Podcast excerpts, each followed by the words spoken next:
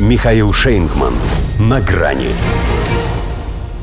Полдела или не пола дело. Америка недовольна обменом Бута на Грайнер. Здравствуйте. На грани.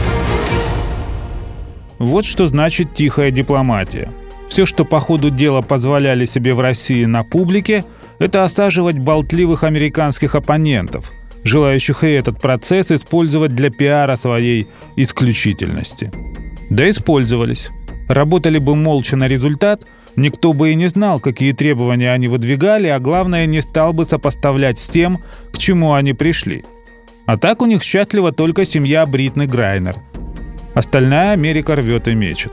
И даже экстренное обращение президента, каким бы пафосом он ни исходил, уже не могло вернуть ее на мажорный лад. Все в курсе, что Белый дом вообще не планировал включать Виктора Бута в обмен – Затем уступил. Но так, чтобы за одного бута двух не бутов дали.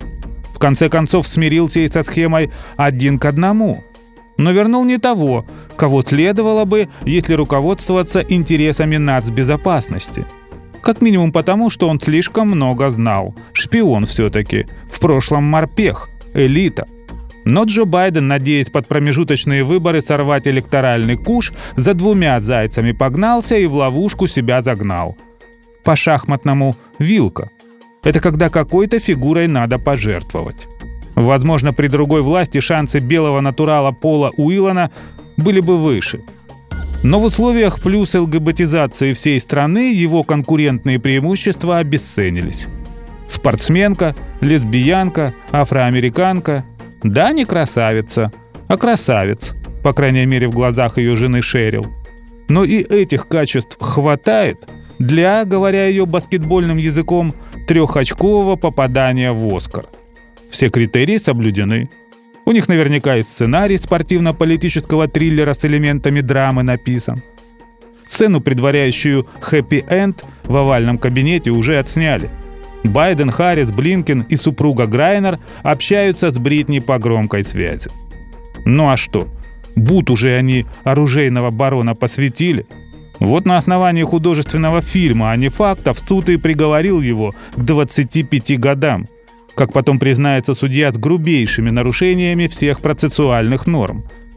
В деле американки, кстати, тоже фигурировало видео. Только с камеры наружного наблюдения. Не отвертишься. Она особо и не старалась. Призналась в попытке контрабанды наркотиков и даже раскаялась. В этом смысле оказавшись гораздо порядочней своего политического руководства, что и теперь продолжает лепить из нее чуть ли не узника совести. А по совести, в его, конечно, понимании, за решеткой оказался Уилан. Но в отличие от баскетболистки при Трампе, и это тоже сыграло не в его пользу, поскольку в первую очередь Байдену надо было вытащить ту, что пошла по российскому этапу во время его дежурства. Зато теперь шпион точно следующий. Тем более в Америке всегда есть на кого его обменять. Правда, именно сейчас он Байдену уже и ни к чему. Вот через год-полтора – да, к президентским выборам. Поэтому как бы Полу не пришлось еще посидеть на дорожку.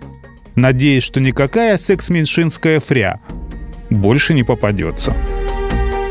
До свидания. На грани с Михаилом Шейнгманом.